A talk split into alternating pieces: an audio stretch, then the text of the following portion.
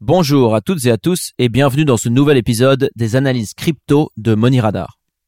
Aujourd'hui, on vous propose une rétrospective sur le bull market 2020-2021. On va s'interroger sur les différents récits qu'il y a eu, les évolutions du, du marché, et puis surtout, on va se poser la question de quelles leçons peut-on en tirer et qu'est-ce qu'on peut apprendre pour les prochains bull market.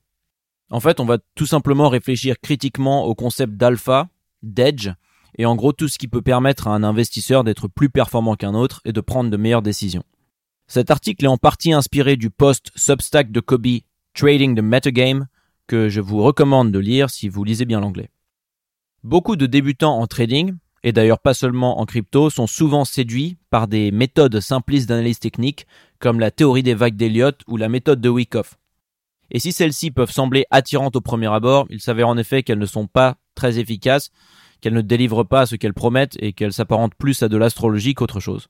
Et ce n'est pas parce qu'elles ont pu marcher à une période donnée, par exemple dans le cas des vagues d'Eliott il y a 100 ans, qu'elles marchent encore aujourd'hui, parce que la nature du marché est protéenne. Il est en perpétuel changement, donc si une opportunité asymétrique apparaît, elle sera assez rapidement gommée par des investisseurs qui en tirent profit. C'est l'hypothèse des marchés efficients que l'on doit au mathématicien français Louis Bachelier, et qui consiste à supposer que les marchés reflètent pleinement et toujours l'information disponible. Quand on parle à des professionnels de la finance traditionnelle, comme j'ai eu l'occasion de le faire, on se rend compte qu'ils n'utilisent pas une stratégie unique et définie, mais au contraire qu'ils utilisent des méthodes quantitatives pour adapter continuellement et faire toujours changer cette stratégie pour qu'elle soit le plus adaptée au marché possible. Ils utilisent des outils technologiques comme le backtesting ou le machine learning pour pouvoir lisser chaque aspérité possible dans le marché et faire des profits avant que la fenêtre ne se soit refermée et l'opportunité disparue. S'il est difficile pour les investisseurs particuliers d'entrer en compétition avec des fonds d'investissement en utilisant des méthodes quantitatives, il reste néanmoins hypothétiquement possible d'avoir du succès en utilisant des méthodes dites qualitatives, c'est-à-dire basées sur ce qu'on appelle en anglais le sentiment, en gros l'état d'esprit global des investisseurs du marché, qu'ils soient institutionnels ou particuliers. Typiquement, on se pose la question, est-ce que tel ou tel produit cause de l'excitation chez d'autres acteurs, ou alors au contraire, est-ce qu'ils sont plutôt craintifs et méfiants? Est-ce qu'ils ont envie d'investir leur argent dans quelque chose de risqué, ou est-ce qu'au contraire, ils cherchent plutôt à protéger leur capital? En d'autres termes, on se pose la question du récit dominant et de la manière dont on peut en tirer profit. La raison pour laquelle j'ai décidé de commencer avec cette introduction sur le trading quantitatif, eh bien c'est parce que je pense qu'il y a un parallèle intéressant à tracer. En fait, de la même manière qu'un trader, qu'un quant va changer progressivement et adapter sa stratégie, eh bien il serait sage pour un investisseur qualitatif non pas d'investir dans un récit auquel il croit dur comme fer du début à la fin, mais au contraire d'adopter une forme de flexibilité qui lui permet d'effectuer une rotation au bon moment et de passer d'un narratif à l'autre, en gros en sentant le sens du vent et en ayant toujours un temps d'avance sur le reste du marché. Alors évidemment c'est beaucoup plus facile à dire qu'à faire, mais c'est exactement ce que Kobe appelle trading the metagame. Qu'est-ce qu'il veut dire par là exactement? Alors cette idée de metagame, si vous n'avez jamais entendu ce mot auparavant, nous vient des cercles de jeux vidéo, notamment compétitifs comme euh, Super Smash Bros. Brawl ou League of Legends, et aussi euh, des jeux de cartes à collectionner comme Magic the Gathering ou alors Yu-Gi-Oh!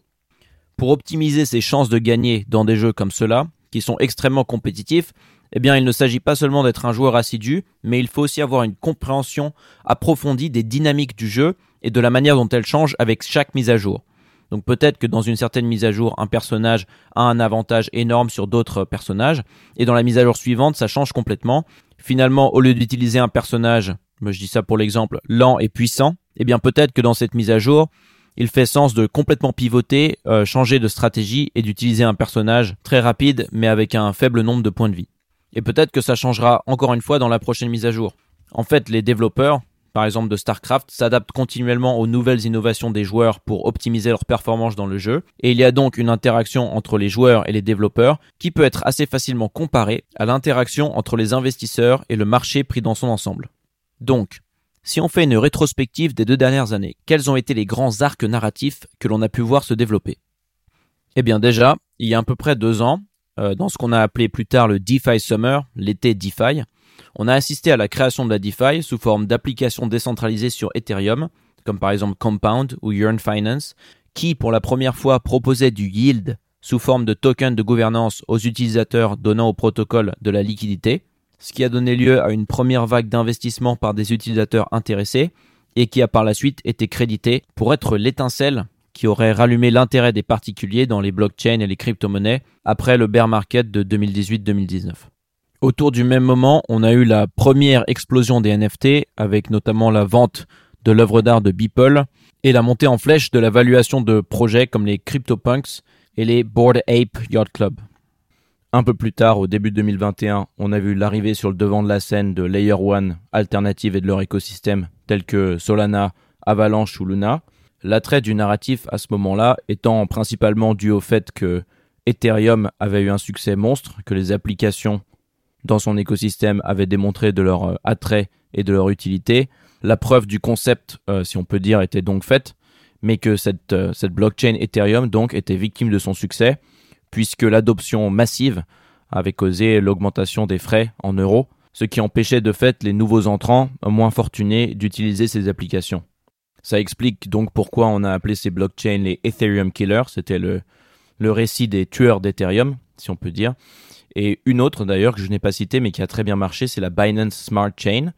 avec des applications comme PancakeSwap, qui ont eu beaucoup de succès auprès des utilisateurs et qui dénotent d'un changement de préoccupation, puisque la Binance Smart Chain n'est pas du tout décentralisée, elle est liée à l'échange et à l'entreprise Binance, étant donné que la décentralisation avait jusque-là semblé être la caractéristique fondamentale de ces blockchains et de leurs applications. Pour en revenir à notre analogie, on a donc là un très bon exemple de changement de metagame, puisqu'une caractéristique qui était avant sine qua non, la décentralisation, est maintenant euh, subsidiaire dans la nouvelle itération du marché. Ce retournement à l'époque a pu en surprendre plus d'un, et d'ailleurs dans la même veine et autour du, même moment, dans la première partie de l'année 2021, on a vu, suite à de nombreux messages d'Elon Musk sur Twitter, la montée en flèche de meme coins, notamment euh, le Dogecoin et puis le Shiba, et d'autres tokens basés autour de mèmes, d'animaux et de chiens notamment, ce qui, ce qui aurait été euh, plutôt difficile à prédire quelques mois auparavant. Le marché des cryptos est entré à plein régime vraiment dans la deuxième partie de l'année 2021 avec beaucoup de, de grosses hype, notamment autour de la GameFi qui a commencé un peu avant quand même, autour des tokens Metaverse qui se sont notamment envolés suite, euh, à l'annonce de Facebook de se renommer en Meta et de focaliser leur business model autour ben, justement d'une construction d'un, d'un Metaverse. On a aussi pu voir l'émergence de la DeFi 2.0 avec des protocoles comme Home, comme euh, ClimaDAO, comme Time Wonderland, qui ont coïncidé avec euh, le, le moment où la, où la capitalisation totale du marché était au plus haut, donc au moment où l'effervescence euh, globale était la plus grande. Et puis on peut aussi citer les jetons de DAO, qui ont eu leur moment, leurs 15 minutes de gloire. Et évidemment, évidemment, la deuxième vague des NFT autour d'OpenSea qui a fait beaucoup de bruit dans les cercles crypto, mais, mais aussi au-delà dans les, dans les nouvelles du monde entier en général. On a pu voir beaucoup de séries autour des profile pics, notamment avec euh, bah, tout un tas d'animaux différents, des, des, projets un peu plus développés qui, euh, qui distribuaient des tokens à, leurs détenteurs. Par exemple, les gens qui avaient des, Genesis Kong se voyaient récompensés par un token qui était distribué quelque chose comme tous les jours, il me semble. Et puis bon, au-delà des NFT, on a aussi eu les Curve Wars. Donc, donc voilà, donc quel est l'intérêt de, de faire cette liste comme je viens de le faire? Eh bien, c'est de montrer qu'en fait, à différents moments, différentes stratégies menaient à des bons résultats et que le narratif euh, vu qu'on était dans un bull market avec beaucoup de beaucoup d'effervescence, beaucoup d'euphorie, le narratif changeait très très rapidement. Donc typiquement pour revenir à l'exemple des NFT, on a eu beaucoup de, de, flippers qui sont devenus riches à un moment donné, où en fait ils sautaient sur des discords, ils mintaient les NFT, donc ils les créaient, et à un moment ils étaient à peu près sûrs de pouvoir les revendre à un prix plus élevé sur le marché secondaire.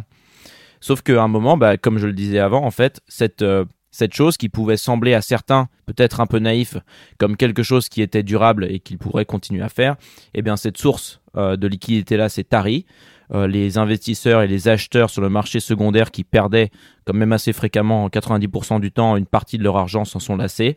et en fait cette opportunité, cette fenêtre s'est refermée.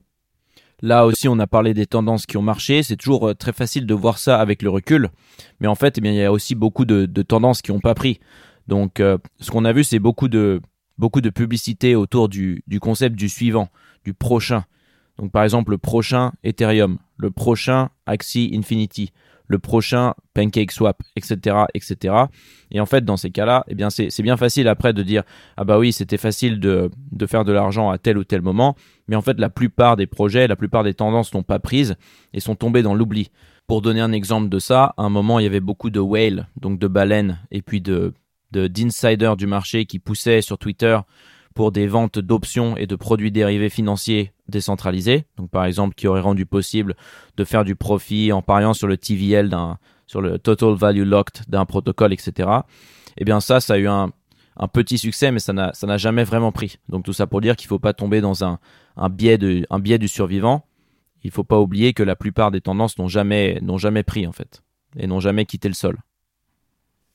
Dans ce registre-là, dans un style un peu plus négatif, on a aussi vu une explosion des arnaques avec euh, beaucoup de d'insiders, puisque c'est un marché qui est assez euh, dérégulé, et de youtubeurs prédateurs qui vendaient un token à leur audience en leur disant qu'ils allaient faire des x10, x20, x50, x100, et qui bien sûr s'en étaient mis plein les poches avant, et n'hésitaient pas à dumper sur leur audience et à s'enrichir comme ça.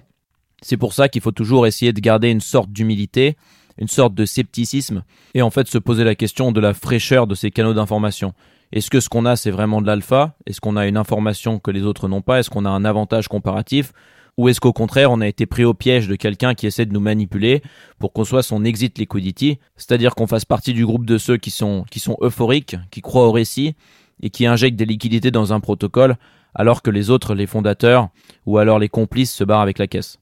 Il y a une phrase bien connue dans le poker qui dit que si on est autour d'une table et qu'au bout de quelques tours on ne sait pas qui est le pigeon, eh bien c'est qu'on est soi-même le pigeon. Sur les marchés, on a vu qu'en l'occurrence, dans 99% des cas, c'était la même chose, ce qui a poussé euh, certains à, détourner cette phrase et à dire que, eh bien, si on ne sait pas d'où le yield vient, c'est qu'en fait le yield vient de nous. Et c'est ce qu'on peut voir notamment avec euh, bah, les cas de Celsius en ce moment et de contagion sur le marché. Celsius, euh, BlockFi, Voyager, toutes ces plateformes qui ont été critiquées pour leur, pour leur opacité et pour le fait qu'ils ne semblaient pas possible qu'il puisse offrir ces, rendements sur le long terme. Mais voilà, il semble que les critiques aient eu raison et qu'avec le crunch du, euh, du bear market, ce soit l'hécatombe dans des services comme ceci. Et d'ailleurs, c'est pas donné que ce soit terminé, le, futur le dira. Ce qu'on a pu voir pendant le, le bull market d'autre part, c'est que même si on trouve la bonne tendance et qu'on a raison sur la tendance, eh bien on peut quand même perdre de l'argent. Ça c'est ce que la bulle internet du début des années 2000 nous a appris et qu'on a pu voir euh, notamment, bah, notamment dans le cas des L1, donc des, des, alternatives à Ethereum, des Ethereum killers, et eh ben on a eu beaucoup plus de gens qui se sont enrichis sur Avalanche que sur Solana, même si leur proposition de valeur a priori semble être à peu près la même. Pourquoi ça? Eh bien c'est parce que le diable se cache dans les détails et que les tokenomics, les vesting schedules et la stratégie de développement dans les deux protocoles, eh bien dans le cas de Solana reposait beaucoup plus sur des investisseurs privés, sur des venture capitalist funds, etc et donc avait tendance à les privilégier et à leur proposer des avantages exorbitants, là où l'écosystème Avalanche était beaucoup plus organique et donc rétrospectivement était beaucoup plus intéressant pour des investisseurs particuliers. Donc voilà, le but de cet exposé n'est pas de, chercher à, démotiver qui que ce soit, mais au contraire d'essayer de vraiment décrire le plus précisément possible le jeu auquel nous jouons et les caractéristiques requises pour optimiser ses gains. Donc il faut avoir une compréhension du fait que le récit dominant change tout le temps et qu'il faut savoir perpétuellement se remettre en question si on veut rester à flot, ce qui peut être parfois épuisant. Il faut savoir aussi virer de bord au bon moment avant que la dynamique sur laquelle on est en train de surfer actuellement prenne du plomb dans l'aile, parce que les capitaux dans des domaines où il y a beaucoup de hype ont tendance à, à pivoter très très très vite, à passer d'un narratif à l'autre très très rapidement. Ensuite, il faut savoir, comme on l'a dit, lire entre les lignes, avoir un esprit critique pour comprendre les tokenomics du projet, pour avoir une vision nuancée et sceptique sur le white paper, est-ce qu'ils ont vraiment les moyens de faire ce qu'ils prétendent pouvoir faire? Et puis il faut toujours garder en tête que c'est un jeu où il y a une immense majorité de, perdants, mais où les gagnants gagnent beaucoup, et où la plupart des nouveaux entrants arrivent au pire moment stratégiquement, c'est-à-dire au moment du pic, là où le moral est le plus élevé, où il y a le plus de nouveaux entrants, et où les gens ont le plus tendance à penser que cette fois c'est la bonne et que cette opportunité est là pour durer. Voilà, je pense que c'était un assez bon moment pour faire le point, parce que l'ambiance sur les marchés en ce moment est assez morne. On peut le voir dans la fréquentation des réseaux, il y a une perte d'intérêt généralisée sur Twitter, sur YouTube, etc., dans tout ce qui touche aux crypto. Mais si on devait tenter de trouver une tendance actuelle, même s'il est très intéressant de voir que dans un bear market comme celui-là, le cycle du hype a beaucoup ralenti et qu'il y a beaucoup moins de tendance que mettons il y a quelques mois. Si on devait en trouver une, ce serait sans doute le maximalisme Bitcoin et l'intérêt accru envers les stablecoins. Après, pour terminer sur, euh, sur une ou deux notes positives, on peut dire que sans aucun doute, dans quelques mois ou années, on aura une nouvelle effervescence et on partira pour un nouveau cycle de bull market dans lequel vous pourrez appliquer les outils qu'on a décrits aujourd'hui. Et puis aussi d'autre part, eh il faut se rappeler que les fortunes sont construites dans les bear markets et que en l'occurrence, en tout cas moi, ce n'est pas un conseil financier, mais c'est la manière dont j'opère. J'ai tendance à plus euh, pencher du côté du scepticisme et de la sécurité, et puis à, garder en tête cette euh, cette idée de David Portnoy qui a écrit un, livre sur les finances personnelles qui s'appelle euh, La géométrie de la richesse que je vous recommande fortement. Cette idée euh, qui consiste à dire que, que la meilleure manière de construire ses finances personnelles sur le long terme, c'est d'essayer de garder la balle en jeu et non pas d'essayer sur chaque balle de faire le coup de l'année, qui quand il marche est certes magnifique et très beau à regarder, qui est plus excitant à effectuer, mais qui en général rate et a tendance à nous desservir sur le long terme. Voilà, cet épisode est terminé. J'espère qu'il vous a plu, qu'il vous a intéressé et qu'il a attisé votre, votre curiosité. N'hésitez pas à liker, à partager et à me dire en commentaire ce que vous pensez de la méthode qui a été décrite aujourd'hui, le metagame, cette idée, cette métaphore. Si vous trouvez qu'elle est intéressante ou au contraire si vous trouvez qu'il y a des problèmes. Et si vous avez des critiques constructives de cette méthode, je serais ravi de les lire puisque ce genre de discussion nous bénéficie à tous et nous permet d'avancer et de devenir de meilleurs investisseurs. Merci et à bientôt